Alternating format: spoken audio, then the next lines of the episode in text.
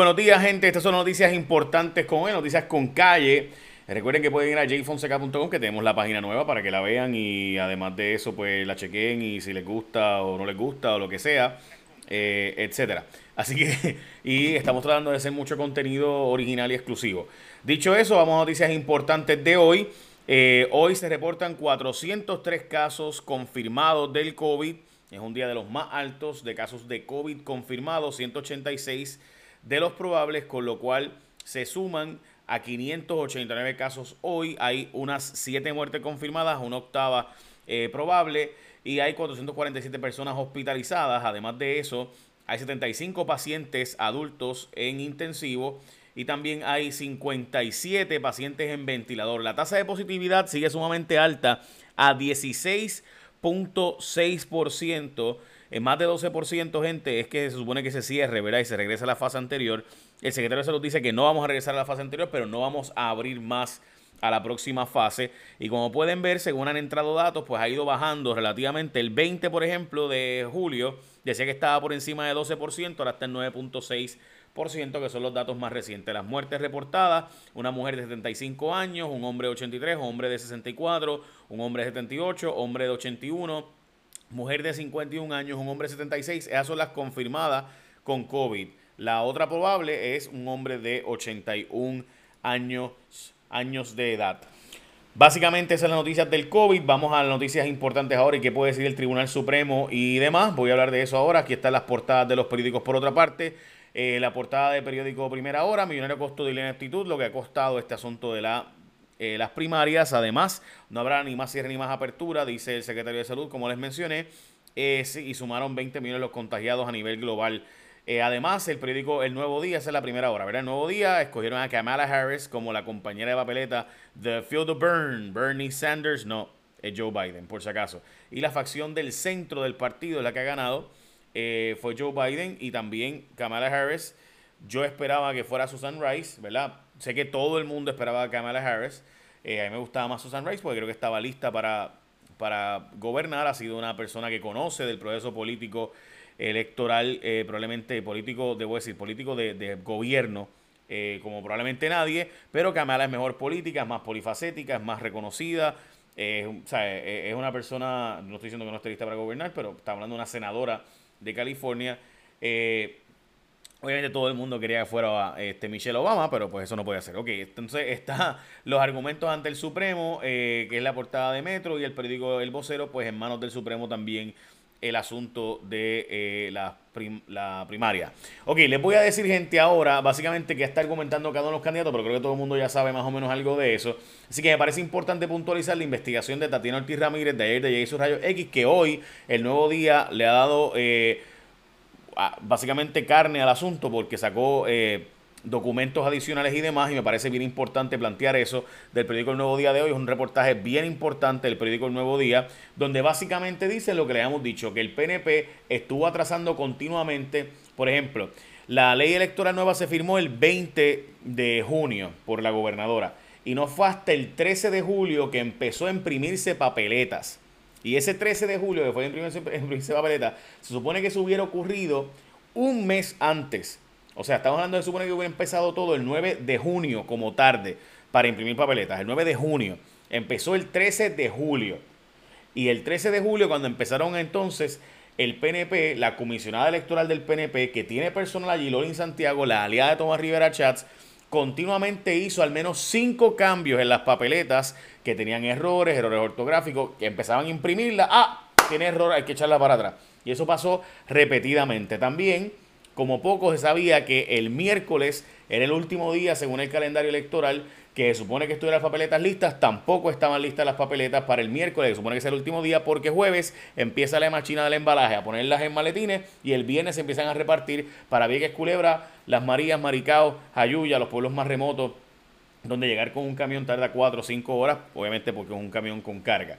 Así que todo eso, gente, es lo que se supone que hubiera ocurrido desde el miércoles. Así que nadie puede decir, nadie puede decir que ellos no sabían lo que estaba pasando. De hecho, es gracioso porque ambos eh, comisionados electorales, pero particularmente el del, la del PNP, María, María Dolores Lorin Santiago, confirmó a Noti1 que ella iba a renunciar a su puesto. Es que ella tiene que renunciar porque cuando hay un nuevo presidente, ella responde a Tomás Rivera Chávez, que es el presidente interino del partido, pero cuando pase la primaria, Wanda Vázquez gane o gane Pierluisi, habrá un nuevo comisionado electoral o como quiera, pueden nombrarla ella de nuevo, pero ella tiene que renunciar y entonces ser nombrada por el nuevo presidente del partido o u otra persona, obviamente. Así que ahí, verá, esto es un papelón y diciendo cosas que tú sabes que es para coger de tonta a la gente y cómo la prensa cae. O sea, yo vi la portada, el, el, el reportaje del periódico, no lo voy a decir. ¿Renunciarán los comisionados electorales ante la debacle? No, no es que no es por la debacle. Es que aunque todo hubiera corrido bien, ellos tenían que renunciar porque el presidente del partido, que será el que gane del Partido Popular o que gane el PNP, nombrará su propio comisión electoral, que pueden ser ellos, pero tendría que, como quiera que sea, presentar renuncia. Eh, nada, en fin, así que el periódico El Nuevo Día mostró las órdenes de compra tardía, que se sabía que estaba tarde, que por escrito la imprenta había enviado advertencias de que habían errores en la, en la papeleta del PNP, que era la del Partido Popular la que estaba adelantada. La del Partido Popular hubiera estado lista para el miércoles, pero tuvieron que detenerla para poder hacer la de los PNP, porque estaba sumamente atrasada la del PNP todavía, por el asunto de los atrasos que hemos mencionado. Les digo esto porque alguna gente piensa que fue un atraso, ¿verdad? Este, involuntario y demás. Yo no digo que hubo una conspiración de que alguien se sentó y pensó, hmm", pero sí estoy seguro que alguien se beneficiaba de esto, de atrasar eh, todo esto y dejó que pasara. O sea, es como si tú ves que algo va a pasar mal y lo dejas que pase para beneficiarte. ¿Cómo se benefician? Bueno, les puedo decir que usted ve la estrategia. Pedro Luis en su demanda, por ejemplo, está haciendo un reclamo. Eh, aquí la Junta de Control Fiscal, debo decir, que aprobó 1.3 millones de eh, dinero adicional. ¿Cómo se benefician? Como les decía, pues mire, bien sencillo en mi opinión. Esto es el beneficio. ¿Por qué Pedro Pelici quiere que se cuenten los votos del domingo? ¿Qué pasó? Porque obviamente a él le conviene que la, la primera siguiera el domingo que pasó. ¿Por qué la gobernadora dice, no, no, no, no, borremos en su demanda? La gobernadora está diciendo, borremos y empecemos de nuevo en el 95% de los colegios. Porque ella sabe que ella gana si sale más gente el domingo que viene, de la que obviamente es el corazón del rollo del PNP, que es la gente que estaba con Pierluisi. Y eso es lo que ella está apostando. Ella está apostando que la periferia salga y vote por ella. Así que, ¿a quién le beneficiaba esto? Bueno, pues yo creo genuinamente que es a Wanda Vázquez eh, a la gobernadora y casualmente pues Tomás Rivera Chaslón y Santiago responden esa facción de Wanda Vázquez y están con ella. Y vamos, no hay que ser tontejo, ¿verdad? Para saber esa información. El próximo domingo pudiera llegar una depresión tropical a Puerto Rico, a la parte norte de Puerto Rico, ya como tormenta se espera que sea Josephine eh, para el domingo. ¿verdad? Y ahí estamos observando el modelo europeo, donde se espera que pueda tener bastantes lluvias a Puerto Rico, pero tampoco será un factor eh, tan determinante, así que veremos a ver qué pasa de aquí a los próximos pronósticos que se están haciendo.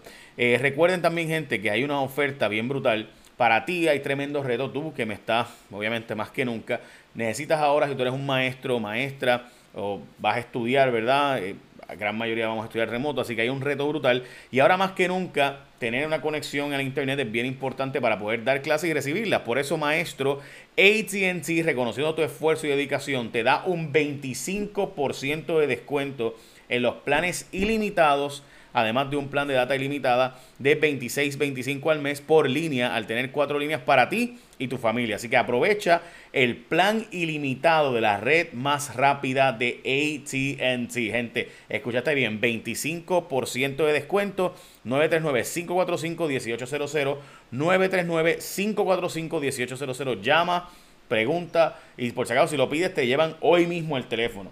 939-545-1800. ATT, la red móvil más rápida de Puerto Rico. Aprovechenla, que está bien buena esa oferta de 25% de descuento. Bueno, hay un hogar de ancianos en Mayagüez que tuvo 7 empleados que dieron positivo, tiene 3 muertes y 16 eh, personas en total que dieron positivo al COVID. Y esa historia es una historia bien lamentable porque, de nuevo, los 16 contagios, eh, esos 7 empleados, ¿verdad? 9 residentes que dieron positivo a COVID que es el tercer brote del centro de envejecientes, es lo que estamos, hemos estado advirtiendo y advirtiendo y advirtiendo y advirtiendo y hemos repetido y repetido y repetido que esto de los hogares de ancianos era lo más importante, nunca se hizo el trabajo allí. Dicho sea de paso, ayer salió un informe de en qué la gobernadora ha usado el dinero del CARES Act, que se supone que era para principalmente comprar pruebas y el contact tracing, básicamente casi nada del dinero se ha usado para esos fines, según el CARES Act Monitoring Report que se publicó ayer.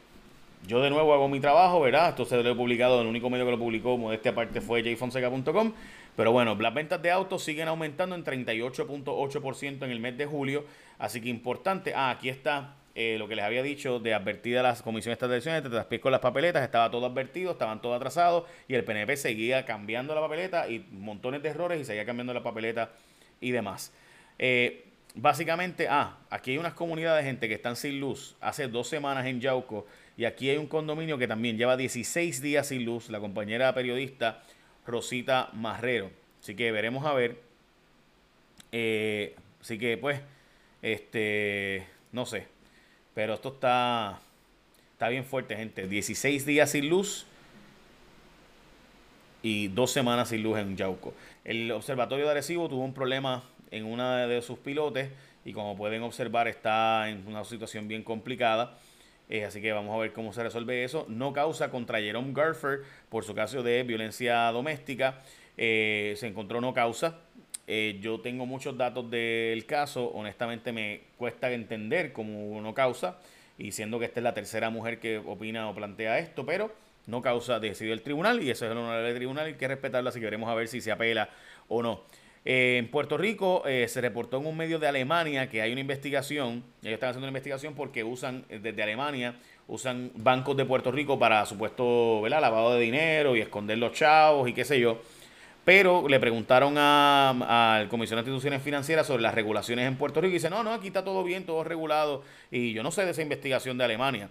Así que nada, nosotros lo reportamos eh, como parte de Kate Long en Twitter. Estuvo reportando que este medio alemán eh, estaba investigando transacciones que se realizaron en Puerto Rico donde pues estaban aparente y alegadamente traqueteando para lavar dinero usando a la isla del encanto. Yo, ¿verdad? No les puedo decir que parece bastante obvio que hay un problema de lavado de dinero usando los bancos y los charters de bancos en Puerto Rico, ¿verdad? Ya sabemos qué pasó con los bancos venezolanos, ¿verdad? Y ahora también estamos viendo estos bancos, así que me parece bastante obvio que eso está ocurriendo y no hay que ser ¿verdad? muy inteligente para saber qué es lo que está pasando. Arrestaron a Aníbal Jover. Aníbal Jover fue presidente del Colegio de Contadores Públicos Autorizados. Yo lo conozco, no es mi amigo, lo entrevisté muchas veces eh, y eh, lo conozco, o sea, personalmente, ¿no? Hemos visto y demás. Fue presidente de los CPA, aparenta ser que él el arrestado número 7 del pliego acusatorio del caso de Julia Kelleher y Angie Ávila, en este caso por la cosa de salud realmente. Eh, y es que le dio, en el caso no tuvo nada que ver con, con Kelleher, tiene que ver con Angie Ávila, de ACES, le daba comisiones y tú no puedes dar comisiones a alguien que te que se contrata a través de fondos federales. Así que le daba comisiones a Velázquez Piñol aparentemente. Gracias a que Velázquez Piñol le conseguía contrato, pues él le daba comisiones. O sea, tú me consigues un contrato de un millón, yo te paso 100 mil. Eso con fondos federales es ilegal. Con fondos estatales no es ilegal. Para que usted vea cómo son las cosas. Así que fondos federales tú no puedes usarlos para eso, pero fondos estatales sí. Y básicamente esas son noticias más importantes de hoy, además de que hoy es el día del vinil. Si usted es una persona que escucha música con vinil, en vinilo, pues ya sabe que hoy es el día del vinilo.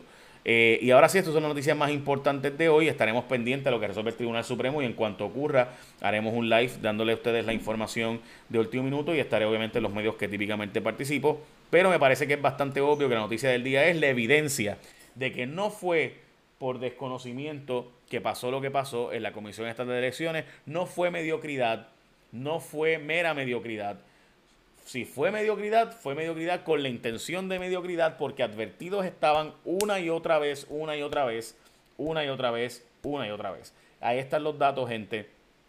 A quienes tengan dudas, o sea, yo no tengo, no hay prueba de asesinato. No hay una prueba de que, eh, ¿verdad? No hay una persona con la pistola así encima del cadáver y no. Pero toda la evidencia circunstancial apunta a que todo esto se sabía, que todo esto no se detuvo mientras sabía que iba a ocurrir. Y por lo menos como tarde, el miércoles se supone que se entregaran, según el calendario electoral, todas las papeletas. No se entregaron. El PNP hizo montones de cambios de último minuto. Y eso provocó todos estos atrasos. ¿A quién beneficia? Pues ya ustedes saben. Bueno, Corillo, ya saben. ATT tiene estas ofertas que están en verdad que les roncan. no es por nada, pero Está bien, bueno, 25% de descuento, descuento, perdón, maestro para ti, 25% de descuento. Ahora que tienes que estar más conectado que nunca dando tus clases. 939-545-1800, 939-545-1800. Échame la bendición. Bye, buen día.